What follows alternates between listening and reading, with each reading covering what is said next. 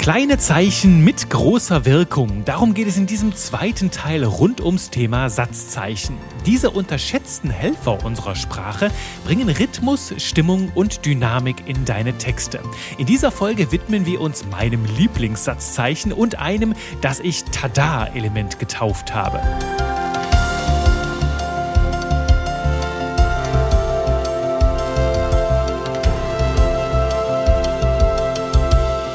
Halli, hallo und schön, dass du wieder mit dabei bist zu einer neuen Runde Spaß mit Satzzeichen. Natürlich nach wie vor mit mir Juri Keifens, deinem Trainer für modernes Copywriting, für die Welt der Werbe- und Verkaufstexte und natürlich für Sprache mit Persönlichkeit, für Sprache, die deinem Stil entspricht. Und dazu dienen natürlich auch die Satzzeichen. Die sind ein ganz, ganz gewaltiger Booster, damit du deine Schreibstimme findest auch so klingst, wie du es dir vorstellst und wie es einfach deinem Naturell, deinem Charakter entspricht. Im ersten Part dieses Zweiteilers haben wir schon über die ersten vier Satzzeichen gesprochen. Wenn du die Folge noch nicht kennst, kannst du die gerne gleich im Anschluss anhören, denn die ist keine Voraussetzung hierfür.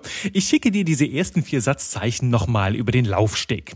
Da ist an allererster Stelle der Punkt. Der Punkt, der für klare Pausen sorgt, der so ein Stoppschild im Lesefluss ist und dafür sorgt, dass wir einen Moment innehalten. Und das bedeutet für dich, dass deine Worte deutlich mehr Gewicht bekommen. Also wenn du starke Statements hast, die können können in meiner Innenwelt dann besser nachwirken und ihre volle Kraft entfalten. Das ist der Punkt, also ganz klares Stoppsignal. Die Auslassungspunkte, also die drei Pünktchen, die sorgen für Spannung. So kleine Pausen, also sind nicht ganz so krass wie die große Pause, eher so ein Moment des Innehaltens und drücken manchmal halt auch Unsicherheit und Zweifel aus. Und das Besondere an ihnen ist, indem wir etwas weglassen, also etwas auslassen, durch diese Punkte ersetzen, sagen wir manchmal um so viel mehr noch zwischen den Zeilen Zeilen, also was es damit auf sich hat, gerne in der Folge zuvor nochmal nachhören. Dann gibt es das Komma, das dritte Element. Das Komma sorgt für flüssige Übergänge, für flottes Tempo. Ist sehr schön, wenn wir einfach nur so durch den Text gleiten wollen. Und dann gibt's noch das Zwischending, das Semikolon, auch Strichpunkt genannt, das immer dann steht, wenn ein Punkt zu hart wirkt oder ein Komma zu weich. So, lass uns jetzt übergehen zum Satzzeichen Nummer 5 und das ist das Ausrufezeichen. Das Ausrufezeichen verleiht einer Aussage Nachdruck. Es hebt sie hervor und rüttelt deine, schüttelt deine Zielgruppe so ein bisschen durch. Ich starte mal direkt mit einem Beispiel. Texten ist schwierig. Eine hohe Kunst, die viel Talent verlangt. Schluss damit. Das ist Schwachsinn, Bullshit, Gedankenmüll. Wer denken kann, der kann auch schreiben. Alles Übrige ist Training. Und du merkst da sofort, wie meine Sprache zum Staccato wird, wie da Energie reinkommt. Ganz klare, fette Aussagen mit sehr, sehr viel Energie auf den Punkt gebracht und unterstrichen drei oder viermal. Das ist die Macht des Ausrufezeichens. Und das ist ein Element, das wirst du bei mir tatsächlich in meiner Sprachwelt eher selten sehen. Wenn du auf meine Website schaust, ist gut möglich, dass du die Ausrufezeichen, könnte ich jetzt nicht aus dem Bauch heraus sagen, doch das ist so mein Bauchgefühl. Ich schätze, dass du du die so an ein bis zwei Händen und wahrscheinlich eher noch an einer Hand abzählen kannst, also die Ausrufezeichen, die ich auf meiner Website einsetze. Ich gehe damit sehr, sehr sorgfältig um und das hat jede Menge Gründe. Ein Grund dahinter liegt an der Persönlichkeitsstruktur meiner Zielgruppe, wo ich halt weiß, ich brauche meiner Zielgruppe nicht zu sagen, was sie denken soll und ich mag das halt auch selbst nicht. Ich mache lieber schöne Vorschläge, ne, die die Menschen annehmen können oder auch nicht, doch ich will nicht, dass meine meine Sprache so einen brüllenden Unterton bekommt. Denn das ist die andere Sache. Ne?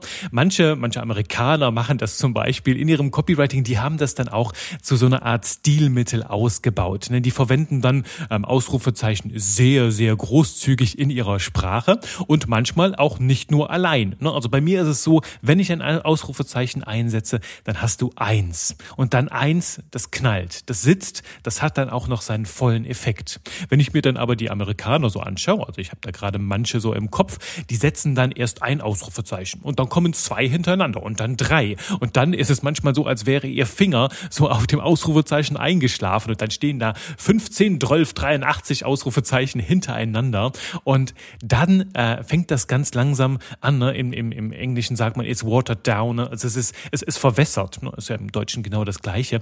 Das Ausrufezeichen verliert in dem Kontext seine Wirkung. Und was dann passiert, ne? zum einen ist das fürs Lesen, finde ich, ein bisschen anstrengend. Also kann ein geiles Stilmittel sein. Zum anderen merke ich dann, müssen natürlich diese Leute, die das Ausrufezeichen so inflationär einsetzen, auf andere Stilmittel zurückgreifen, um dann das noch weiter zu steigern. Und die fangen dann halt an, auch in Versalien zu schreiben, also nur noch Großbuchstaben. Und wenn das nicht reicht, dann kommen noch Fettungen mit hinzu. Die Sprache wird immer lauter, immer wilder und pompöser.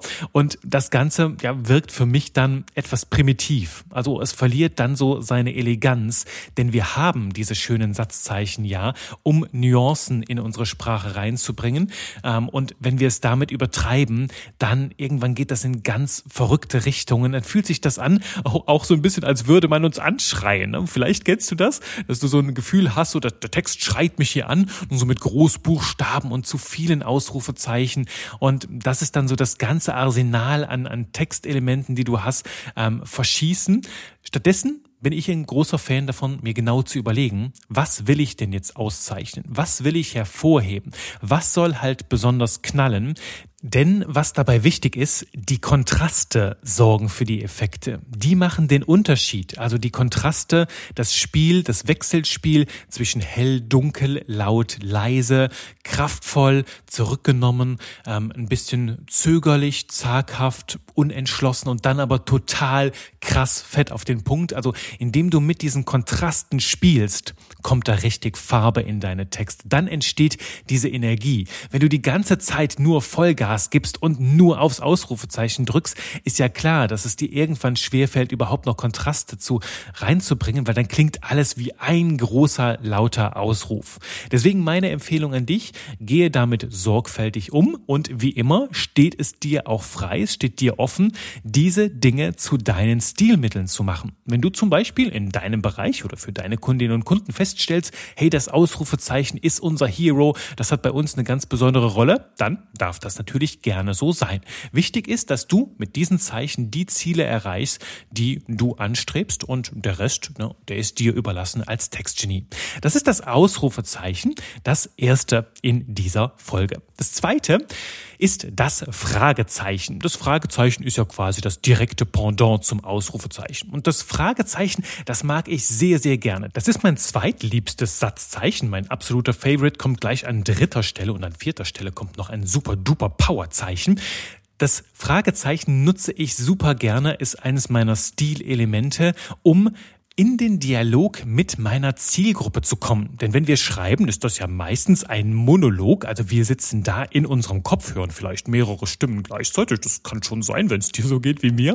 Ne? Nur wir sind halt nicht im direkten Austausch mit unserer Zielgruppe. Doch wenn du Fragezeichen gut einsetzt, dann ermöglicht das, dann fühlt sich das beim Lesen später so an, als würden wir direkt miteinander sprechen. Insbesondere dann, wenn du die Gedanken lesen kannst deiner Zielgruppe.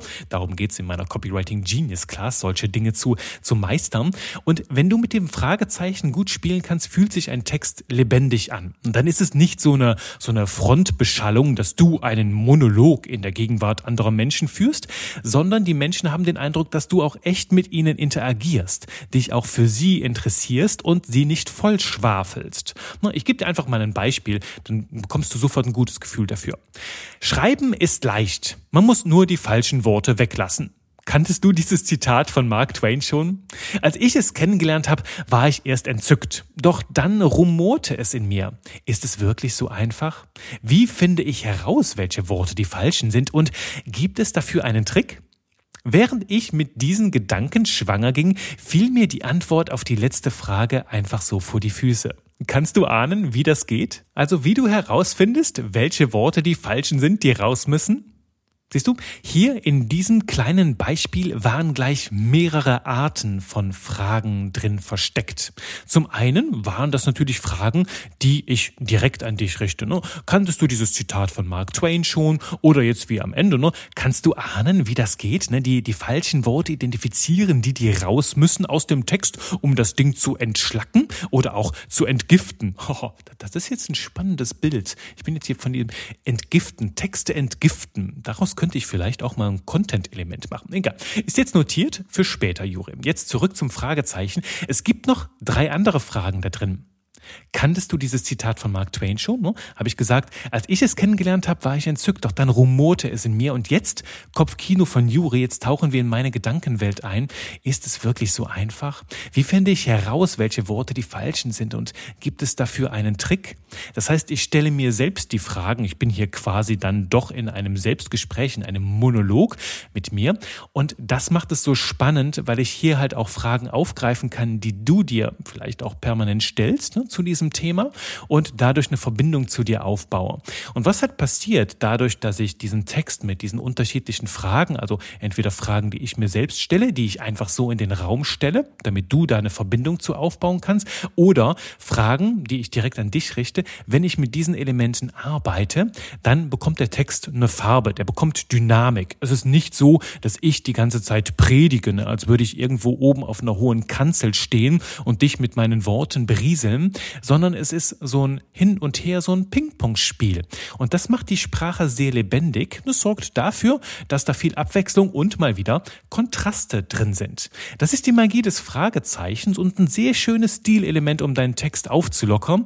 Also wenn du manchmal den Eindruck hast, boah, das ist jetzt hier ein bisschen träge, vielleicht ein bisschen dick aufgetragen oder etwas monoton, dann überleg dir, kann ich vielleicht irgendwo eine Frage mit reinbringen, auch wenn es einfach nur eine rhetorische Frage ist, also eine Frage, auf die du gar keine Antwort wirklich verlangst. Du stellst sie einfach nur in den Raum, um mit dem immer gleichen Set an Aussagen mal irgendwo zu brechen und deinem Text eine andere Farbe zu verleihen. Das ist die Magie des Fragezeichens.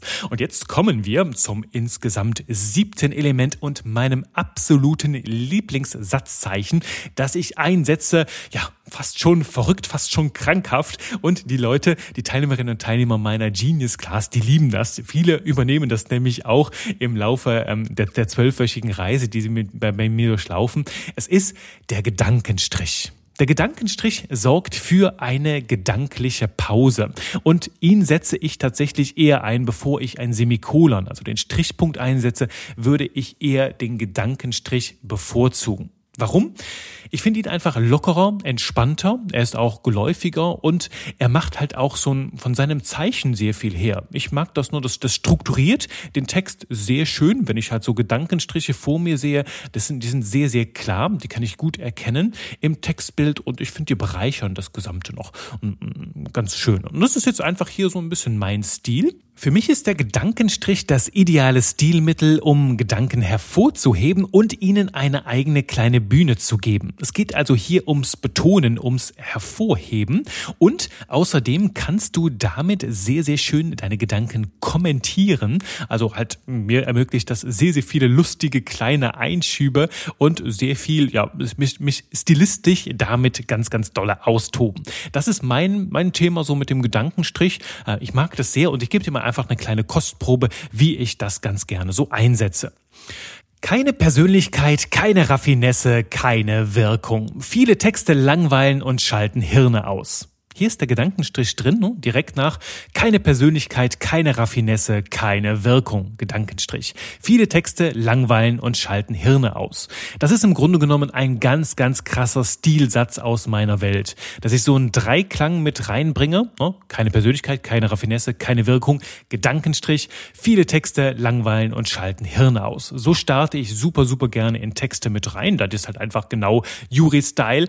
Und was mir das ermöglicht hier mit dem Gedankenstrich, Strich, ich kann einfach so drei Elemente hintereinander knallen und dann, ganz egal, ne, ohne Rücksicht auf den Satzbau, kann ich einfach hinten dran einen Kommentar dranhängen. Und das ist das, was ich meinte.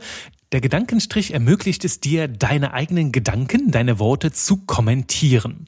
Noch ein anderes Beispiel. Germanisten schreiben die besten Texte von wegen.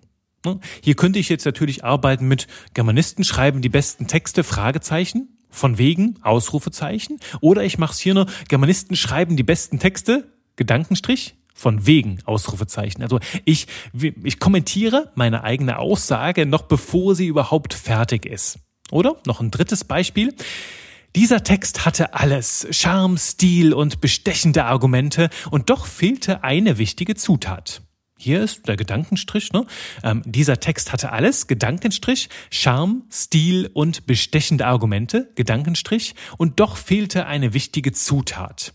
Und das, was hier ganz schön ist, ne, ich mache einen Einschub, also ich bringe etwas mit rein, hier mitten in den Satz und verleihe diesen drei Elementen eine ganz besondere Bühne. Ich hätte natürlich auch schreiben können, dieser Text hatte Stil, Charme und bestechende Argumente und doch fehlte eine wichtige Zutat. Nein, mit der Kraft des Gedankens Gedankenstrichs kann ich diese Elemente betonen, ihnen noch mehr Geltung und Aufmerksamkeit verleihen, ne? sie auf eine kleine Bühne, auf ein Podest stellen. Dieser Text hatte alles. Charme, Stil und bestechende Argumente und doch fehlte eine wichtige Zutat. Also auch wenn du das siehst, so links und rechts davon so ein Gedankenstrich, wirkt das wie so ein kleiner Rahmen. Und wenn ich das betonen möchte, nennt man auch eine Emphase, dann kann ich ja hier ganz, ganz andere Kraft freisetzen, wenn ich den Gedankenstrich mit einsetze. Deswegen, ne, und du merkst halt, mein Stil hat eine sehr, sehr krasse Dynamik. Ich mache gerne kleine Kommentare in der Sprache, kleine Einschübe und deswegen, ja, liebe ich den Gedankenstrich ähm, und setze ihn ein, wo ich nur kann. Oh, und ein ganz wichtiger Hinweis zum Gedankenstrich, jetzt hier Klugscheißer-Modus an. Das ist ähnlich, wie wir in der letzten Folge schon äh, gesprochen haben über die drei Punkte, ne, die Auslassungspunkte. Auch beim Gedankenstrich gibt es etwas Wichtiges, das du auf dem Schirm haben solltest, denn der Gedankenstrich unterscheidet sich ganz klar vom Bindestrich. Der Bindestrich ist der ganz schmale, kurze auf der Tastatur. Ne, das ist der, der ähm, Buchstaben verbindet, also wenn du Worte trennst oder der verbindet Zahlen, 1 bis 7, ne, dann nutzen wir den Bindestrich. Der Gedankenstrich ist der etwas breitere auf der Tastatur. Den findest du, äh, wenn du bei Apple zum Beispiel eine Apple-Tastatur hast, wenn du damit gesegnet bist, dann drückst du Option plus Bindestrich und ich schätze, bei Windows wird das dann irgendwie Steuerung oder Alt plus Bindestrich sein, ähm, um den langen Strich mit rauszukriegen. Und da unterscheiden sich halt wieder jetzt so Profis von Amateuren und ich mache jetzt hier Klugscheißer-Modus aus. Lass uns jetzt noch zum letzten Satz Satzzeichen kommen zum letzten und das ist das, was ich auch als Tada-Element bezeichne. Das ist der Doppelpunkt. Der Doppelpunkt ist gerade im Copywriting, in der Welt der Werbetexte ein ganz, ganz wertvoller Komplize, den viele Menschen aus meiner Sicht viel zu selten einsetzen. Warum nenne ich den ein Tada-Element? Nun, weil er genau das macht. Achtung, jetzt muss ich ein bisschen weg vom Mikro. Er macht Tada! Also er macht ein ganz, ganz großes Tada. Ich lese dir mal hier einen Beispielsatz vor, dann bekommst du sofort ein besseres Gefühl. Erfolgreiche Menschen haben ein Geheimnis ihre Morgenroutine. Sie geben ihren wichtigsten Tätigkeiten einen logen Platz in ihrem Kalender. Der Vorteil? Sie arbeiten, während andere noch planen und ständig aufschieben. Hier sind zwei Doppelpunkte drin. Einmal, erfolgreiche Menschen haben ein Geheimnis. Tada! Ihre Morgenroutine. Sie geben ihren wichtigsten Tätigkeiten einen logen Platz in ihrem Kalender. Der Vorteil? Tada! Sie arbeiten, während andere noch planen und ständig aufschieben. Ne? Also der Doppelpunkt kündigt sowas Großes an und mit ihm kannst du präsentieren, mit ihm kannst du ankündigen, du kannst auch enthüllen mit dem Doppelpunkt, ne? Das Geheimnis, Doppelpunkt und all das sehr effektvoll. Also so ein bisschen dick aufgetragen, Vorhang geht auf und tada, jetzt kommt die kraftvolle Aussage. Also der Doppelpunkt inszeniert und signalisiert mit großem Tada, Achtung, jetzt kommt eine knackige Essenz. Zum Beispiel hier wie bei no, das ist das Geheimnis. Doppelpunkt. Tada! Vorhang auf für das Geheimnis. Oder der Vorteil. Doppelpunkt. Oder die Vorteile. Doppelpunkt. Tada! Achtung! Jetzt kommen hier sehr, sehr viele schmackhaft leckere Vorteile. Also aufgepasst. Also beim, beim Doppelpunkt kriegen wir immer so ein bisschen so einen kleinen Adrenalinrausch und denken uns, oh, jetzt kommt jetzt, jetzt kommt hier die Perle. So. Das ist der Doppelpunkt. Eines der wertvollsten Elemente, wenn du halt auch Sog in deinem Text gestalten kannst. Ne? Und hier jetzt mal hier improvisiere, er wusste noch nicht, was zu Hause passieren würde, doch dann erkannte er es. Doppelpunkt. Ne? Und dann, weißt du, das macht so Vorhang auf, sorgt für Spannung, ist so ein kleiner Cliffhanger auch. Ne? So ein Moment, wo wir nicht wissen, oh, wie geht's jetzt gleich weiter? Oh mein Gott, jetzt gleich passiert es. Und das ist halt Adrenalinrausch. Du merkst hier, mich macht der Doppelpunkt ganz kirre. Ich hoffe, dich auch. Nutze ihn, um deinen Texten eine besondere Würze zu verleihen. Und abschließend noch einmal Klugscheißer-Modus eingeschaltet. Nach einem Doppelpunkt schreibst du groß, wenn danach ein ganzer Satz folgt. Ein ganzer Satz besteht, jetzt hier rein grammatikalisch, aus Subjekt und Prädikat. Ähm, wenn, ich gebe dir ein Beispiel, ne? hier in, in unserem Beispiel, erfolgreiche Menschen haben ein Geheimnis, Doppelpunkt, ihre Morgenroutine. Hier schreiben wir ihre Morgenroutine einfach klein, weil es ist kein ganzer Satz, es ist nur ihre Morgenroutine. Wenn ich jetzt jedoch sagen würde, erfolgreiche Menschen haben ein Geheimnis, Doppelpunkt, sie pflegen ihre Morgenroutine, dann würde ich das Sie groß schreiben, weil es kommt ein ganzer Satz mit Sie pflegen Subjekt und Prädikat. Das nochmal so ein kleiner Hack, ganz, ganz einfacher Tipp. Ne? Wenn ein ganzer Satz kommt nach dem Tada, dann schreiben wir das Ding groß. Wenn es nur so ein kleines Fragment ist, nur ein kleiner Teil, schreiben wir das Ding klein. So, Klugscheißer-Modus wieder ausgeschaltet.